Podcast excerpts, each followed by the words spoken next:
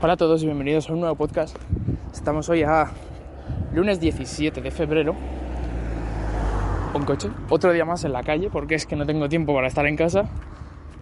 Y lo único que me queda es grabarlo por el camino. Acabo de salir de trabajar que para que para el que le interese trabajo en un gimnasio de calistenia de los poquitos que hay en Madrid. Creo que hay tres, tres en todo Madrid, así que pues bueno, me, he conseguido meter en uno. Y nada, eh, quería hablaros hoy sobre el entrenamiento en diferentes superficies, sobre todo para el pino y la plancha. Ahí los perros. bueno, empezamos. Eh, a ver, básicamente esto viene porque mm, la mayoría de la gente se acostumbra a tirar el pino o la plancha en las paralelas, solo, o solo en el suelo. Y luego cuando lo hacen en, en la otra superficie, pues les cuesta un montón.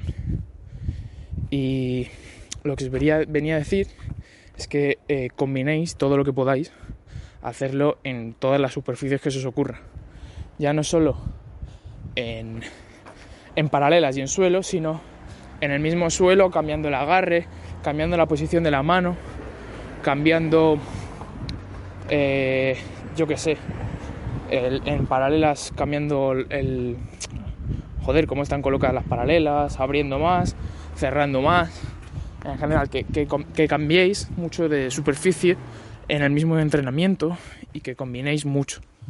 Y esto en general, eh, que lo apliquéis a casi todo vuestro entrenamiento. ¿Y por qué? Porque básicamente Em, lo que va a conseguir esto es que os hagáis más estables y más, más fuertes en todas las posiciones.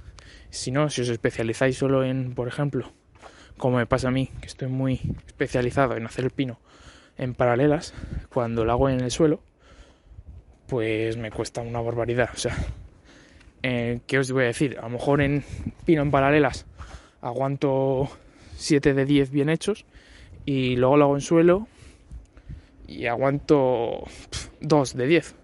Y esto es porque toda mi vida he estado tirando el, pino en las paralelas. Y ahora que ya me estoy empezando a acostumbrar otra vez al, al suelo, pues me he dado cuenta de que es muy importante ir combinándolos al principio para tener los dos, eh, los dos tipos de agarre muy fuertes. Y luego para la plancha, eh, os lo recomiendo porque va a hacer además de que va a hacer más entretenido el entrenamiento, ir cambiando y tal, eh, es muy diferente hacer la plancha con agarre neutro, con, agarre prono y con agarre supino. Es muy distinto.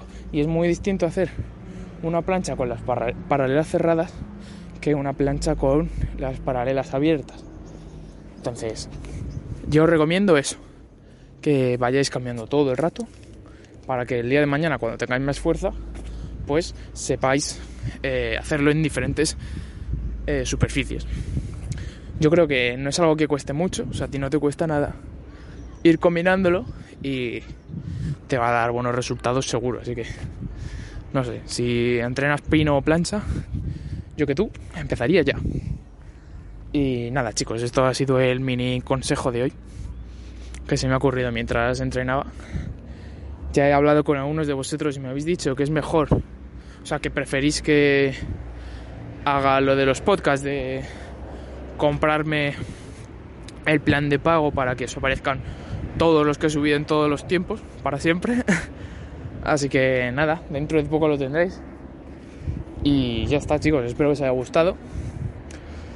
Y nos vemos mañana con más. Adiós.